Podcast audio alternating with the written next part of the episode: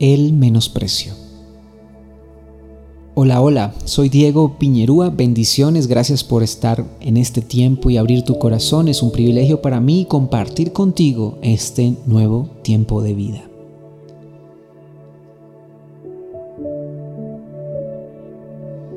Al acercarse Jesús a Jericó, un mendigo ciego estaba sentado junto al camino. Cuando oyó el ruido de la multitud que pasaba, preguntó qué sucedía le dijeron que Jesús de Nazaret pasaba por allí. Entonces comenzó a gritar, Jesús, hijo de David, ten compasión de mí.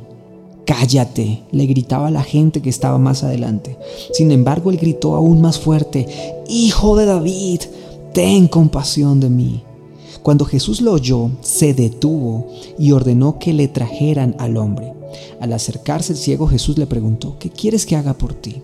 Señor, le dijo, quiero ver. Jesús le dijo, bien, recibe la vista, tu fe te ha sanado. Al instante el hombre pudo ver y siguió a Jesús mientras alababa a Dios y todos los que, los que le vieron también alabaron a Dios.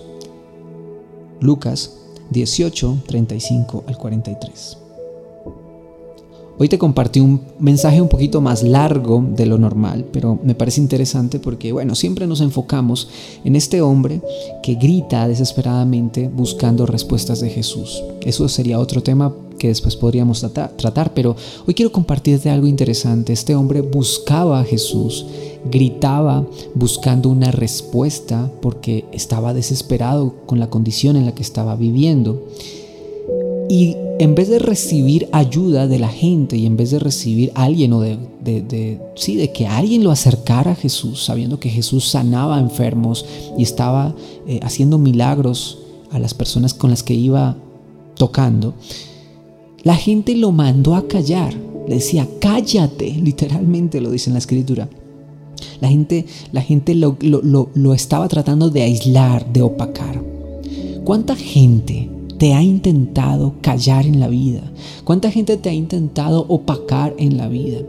¿Cuánta gente no ha, no ha respetado tus sueños, no ha respetado aquellas cosas por las cuales tú has querido luchar? Sencillamente con una palabra te dicen cállate, con una actitud de indiferencia te dicen cállate, no me importas, con una actitud de pronto grosera, una actitud no muy cortés, te aíslan, te cierran las puertas, te sacan, te cierran los caminos tuyo, pasan por encima tuyo para poder ellos avanzar.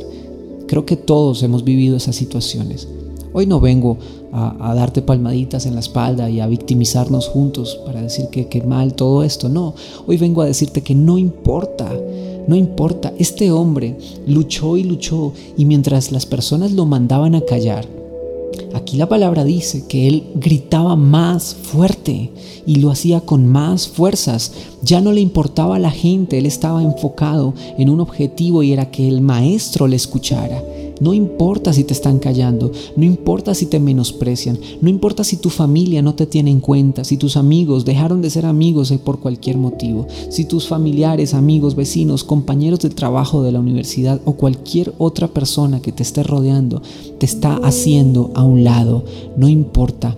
Por favor, enfócate en lo que Dios te dijo que tenías que enfocarte. Enfócate en ese sueño, enfócate en esa relación con Dios, enfócate en esa intimidad con Dios. Enfócate en ti, en tu familia, en tu bienestar, para que también puedas darle bienestar a otras personas. Si tú lo haces, vas a tener respuestas. Si tú te enfocas en buscar respuestas de Dios, Dios te va a responder. Dios habló, Dios habla hoy y hablará por siempre. Dios te va a responder. Así que avanza.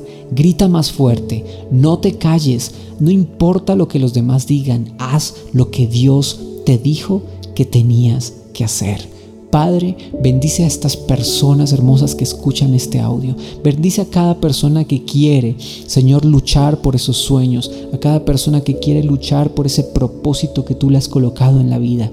Permite, Señor, que no desfallezca. Permite, Señor, que, esta persona pueda obtener respuestas. Respuestas sobrenaturales. Respuestas en sus relaciones. Permite, Señor, que su carácter, su, su forma de vivir, su testimonio de vida, sus emociones no se vean afectados, Señor, por las personas que le rodean, sino que tú lo puedas levantar con fuerza en el nombre de Cristo Jesús. Amén y amén. Si ha sido de bendición este mensaje y este audio, yo te doy gracias por haberlo recibido. Te pido que lo compartas con otras personas y que sea de bendición para muchos también. Te mando un poderoso y fuerte abrazo.